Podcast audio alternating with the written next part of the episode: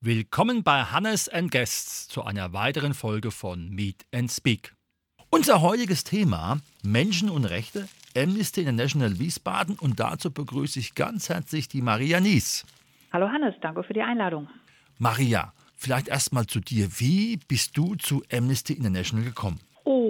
War nach dem Studium, bin in den Arbeitsalltag eingestiegen und habe gedacht, ich will mich noch irgendwo engagieren. Ich hatte mich beim Tierheim engagiert und so. Und dann habe ich gedacht, ah, das, das Thema Menschenrecht, das interessiert mich doch sehr, weil es doch viele Menschen gibt, die darunter leiden, dass die nicht eingehalten werden. Und dann bin ich zu so einem Treffen mal hingegangen von Amnesty International. Das war bei uns in St. Bonifatius in Wiesbaden in kirchlich äh, organisiert. Ja, und da seitdem bin ich da hängen geblieben, seit 1992.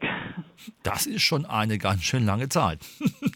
Jo. Wie sieht so ein Arbeitsalltag von der Maria aus? Weil, ähm, ich sag mal, Menschenrechte ist ja nicht nur ein nationales, es ist ja auch ein internationales Thema. Ja, absolut. Und wir arbeiten ja auch international. Also in, in weltweit gibt es ja Gruppen von Amnesty in, in allen möglichen Ländern und die arbeiten auch alle zu gleichen Themen, sodass der Druck auf die Länder, die Menschenrechtsverletzungen tun, immer größer werden kann dadurch. Also beispielsweise unsere Gruppe, also ich bin jetzt in der Gruppe 1165 in Wiesbaden äh, tätig und wir haben einen Einzelfall, das ist der Esmail Abdi.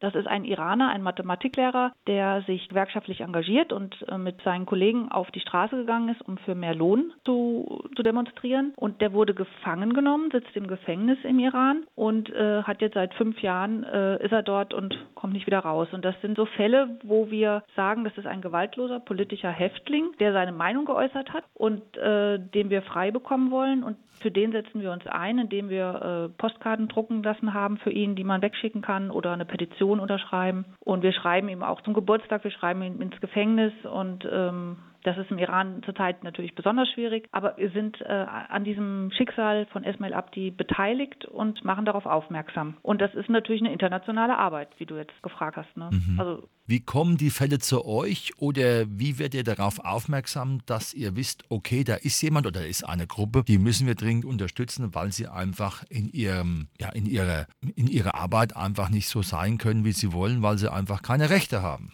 Also da erzähle ich vielleicht gerade mal, dass es mehrere Möglichkeiten bei Amnesty gibt, tätig zu werden. Es gibt da die Einzelfallarbeit, von der ich gerade berichtet habe. Also da gibt es Fälle, die kann man sich, äh, wir haben so ein Intranet, wo man dann reinkommt, wenn man Mitglied ist. Und da gibt es eine Liste von Fällen, wo wo man sich so jemand raussuchen kann, den man betreuen möchte. Da kann man dann gucken, ich möchte eine Frau betreuen oder jemand, der vielleicht ähm, kirchlich verfolgt wird äh, wegen seines Glaubens oder Todesstrafe. Also man kann oder also was man was für ein Thema einem am Herzen liegt, könnte man sich da so einen Fall raussuchen. Und dann schreibt man dann nach, nach Berlin und die teilen einem diesen Fall dann zu und dann kriegt man dazu Unterlagen und kann dann dazu arbeiten. Das ist diese Action-File, nennt sich das Einzelfallarbeit. Dann gibt es aber auch noch Urgent Actions, das sind Eilfälle. Da geht es wirklich um die Zeit Zeit. Da geht es oft um, um Todesdrohungen, also Todesstrafen, die vollzogen werden sollen. Und da muss man dann schnell reagieren. Das kann man auch online machen äh, auf den Amnesty-Seiten. Aber also früher haben wir natürlich gefaxt oder gemailt oder Briefe geschrieben.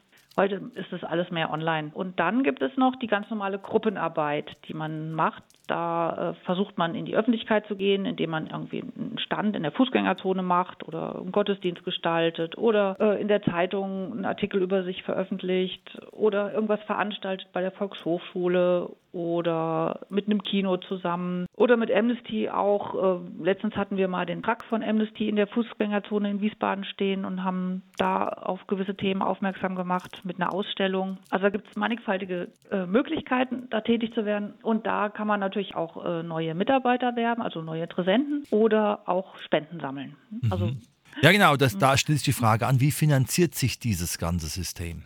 Ja, also Amnesty ist eine, ein Verein, der ähm, ganz neutral arbeitet, also eine Non-Profit-Organisation und äh, sie ist auch nicht staatlich, also wir sind NGO und äh, also politisch völlig unabhängig. Und äh, unsere Leitlinie ist im Prinzip sind die allgemeinen Erklärungen der Menschenrechte, die jetzt seit 70 Jahren ähm, also unverändert da stehen und leider weltweit nicht immer befolgt werden. Und diese Artikel der Menschenrechte, die sind unsere Grundlage und ja, danach arbeiten wir. Amnesty finanziert sich über, über also Spenden natürlich. Also oft kriegen wir auch Menschen, die jetzt sterben und äh, ihre, ihre, ihr Erbe ihr Erbe an uns geben oder auch manchmal aus Straftaten werden auch manchmal Gelder an Amnesty übergeben vom Staat. Mhm. Das heißt, du bist da in einem ehrenamtlichen Programm oder wie muss man sich das vorstellen? Ja, ja, das ist alles ehrenamtlich. Es ist wie eine Vereinsarbeit eigentlich, kann man das sehen.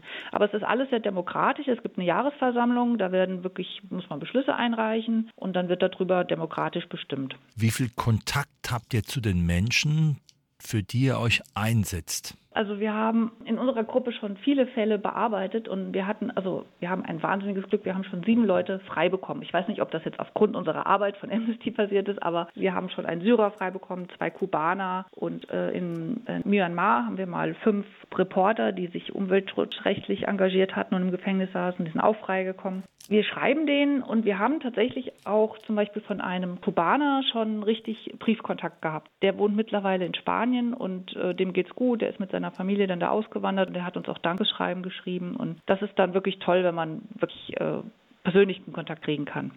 Mhm. Nochmal eine Frage zu deiner Arbeitswoche oder dem Arbeitsmonat. Wenn es jetzt darum geht, eine Person zu unterstützen, du hast ja schon erwähnt, da kommen Informationen dann von der Zentrale. Wie geht es da weiter? Ja, das also in, in Berlin sitzen Menschen, die recherchieren zu einzelnen Fällen, auch vor Ort. Dafür braucht man auch das Geld. Vor Ort werden dann Personen irgendwie also angesprochen, die recherchieren zu den Fällen, damit das auch alles belegt ist und wir uns auch darauf verlassen können, dass das wirklich so passiert ist. Da werden auch Rechtsanwälte gefragt und also diese Searcher vor Ort, die äh, brauchen halt dann Geld, um ähm, ihre Tätigkeit nachzukommen. Und äh, das sind also immer gesicherte Erkenntnisse. Also alles, was wir über Amnesty kriegen, denke ich, kann man mit gutem Gewissen immer unterschreiben. Wie geht es dann weiter im Rahmen eurer Unterstützung? Ihr habt Leute vor Ort, die Kommunikation ist da. Wie geht es dann weiter? Ja, mhm. genau. Also die, die, Hauptzentrale von Amnesty sitzt in London und da werden auch Fälle äh, ausgearbeitet und es gibt dann also zu jedem Fall immer ein Papier. Das wird, wird, dann auch online gestellt oder das kriegt also für die Einzelfälle kriegen das die Gruppen dann zur Verfügung gestellt. Es gibt auch noch zusätzlich zu diesen Gruppen, die so zu Einzelfällen arbeiten, TECO-Gruppen nennen die sich. Und die arbeiten dann zu einem bestimmten Land, zu einem bestimmten Bereich, also mehrere Länder, oder zum Thema Folter oder zum Thema Todesstrafe oder zum Thema Kinderrechte oder also das sind dann nochmal spezielle Themen, die dann auch nochmal unterstützend wirken können. Mhm. Und das sind aber alles immer Ehrenamtliche, die sich da zusammentun und da recherchieren und dann ein Riesenwissen aufbauen. Mhm. Wie und wo kann man euch finden oder kann man euch auch buchen, dass ihr zum Beispiel in Schulen kommt? Ja, das gibt es. gibt Beauftragte für Schulen. Da kann man uns ansprechen, dann kommen wir in die Schulen und können da eine Schulstunde gestalten. Es geht. Und da gibt es, äh, ja, man kann sich an einzelne Gruppen wenden oder das ist wahrscheinlich das Einfachste, dann kann man das vermitteln. Also wir sind ja alle ehrenamtlich so in den Gruppen. Es gibt in Berlin und oder London, das sind dann aber richtig äh, Menschen, die bezahlt werden für ihre Arbeit. Also die sind nicht ehrenamtlich. Aber die, die einzelnen Mitglieder sind, machen das frei und äh, stehen dann zur Verfügung, wenn Fragen sind mhm. auch für Schulen. Und wo seid ihr in Wiesbaden zu finden? Also am besten auf unserer Homepage, das also Wiesbaden Amnesty eingeben und dann landet man auf unserer Homepage. Wir haben zwei Gruppen in, in Wiesbaden. Also ich bin jetzt in der 1165 und dann gibt es noch die 1541. Das ist eine andere Gruppe, hat andere Schwerpunkte. Wir sind ein bisschen mehr kirchlich engagiert und die sind mit der Stadt mehr im Gang. Also unsere nächste Aktion ist zum Beispiel am 30. November. Da werden wir ein Gebäude in Wiesbaden anstrahlen. Das ist St. Bonifatius zufällig. Blau wird das angestrahlt. Und zwar geht es da um die, äh, es ist eine Aktion gegen die Todesstrafe. Es gibt Cities for Life. Die Stadt Wiesbaden hat sich da beteiligt und viele tausend andere Städte weltweit auch. Und an diesem Tag werden wichtige Gebäude in der Stadt angestrahlt mit dem Hintergedanken, dass diese Stadt gegen die Todesstrafe ist und dafür steht. Mhm. Ja, das ist zum Beispiel eine Aktion, die wir demnächst jetzt wieder planen. Was wünscht sich die Maria für die kommende Zeit bei Amnesty International? Oh, Erfolg, also dass, dass es weiter vorangeht und dass, dass es gut vorangeht bei Amnesty mit, ja, dass die Menschenrechte halt nicht mehr verletzt werden, wovon wir natürlich träumen können. Und auch vielleicht, dass mehr Menschen da mitarbeiten und dafür stehen. Also wir geben ja auch jährlich diesen Länderbericht raus, der eigentlich auch sehr etabliert ist und wo man über jedes Land Menschenrechtsverletzungen nachlesen kann. Den gibt es leider jetzt nur noch online, aber immerhin. Da vielleicht können ihn dadurch sogar noch mehr Leute lesen. ja, das, das Engagement in jedem Menschen äh, für Gerechtigkeit zu kämpfen. Und vielleicht möchte ich ähm, auch mal das, das Motto, was Peter Benenson, der Gründer von Amnesty, gesagt hat, es ist besser, eine Kerze anzuzünden, als die Dunkelheit zu verfluchen. Und ähm, ja, also der hat damals, äh, 1961, hat der in einem Bericht gelesen, dass zwei politische jugendliche Studenten auf die Freiheit angestoßen haben und weil sie dabei äh, erwischt wurden, damals war äh, äh, Salazar noch an der Macht und da war das Wort Freiheit verpönt oder verboten sogar. Die wurden ins Gefängnis gesteckt und da, daraus ist das entstanden, dass er gesagt hat, wir müssen uns für diese Menschen einsetzen, die aufgrund ihrer Äußerungen äh, im Gefängnis sitzen, also ge politische Gefangene. Mhm. Übrigens hat Amnesty auch 1977 den Friedensnobelpreis bekommen. Also daraus, da ist auch Amnesty hat das nochmal viel mehr Relevanz bekommen. Ja, weil Menschen sind nicht gleich, aber ihre Rechte sind gleich, dank der Allgemeinen Erklärung der Menschenrechte.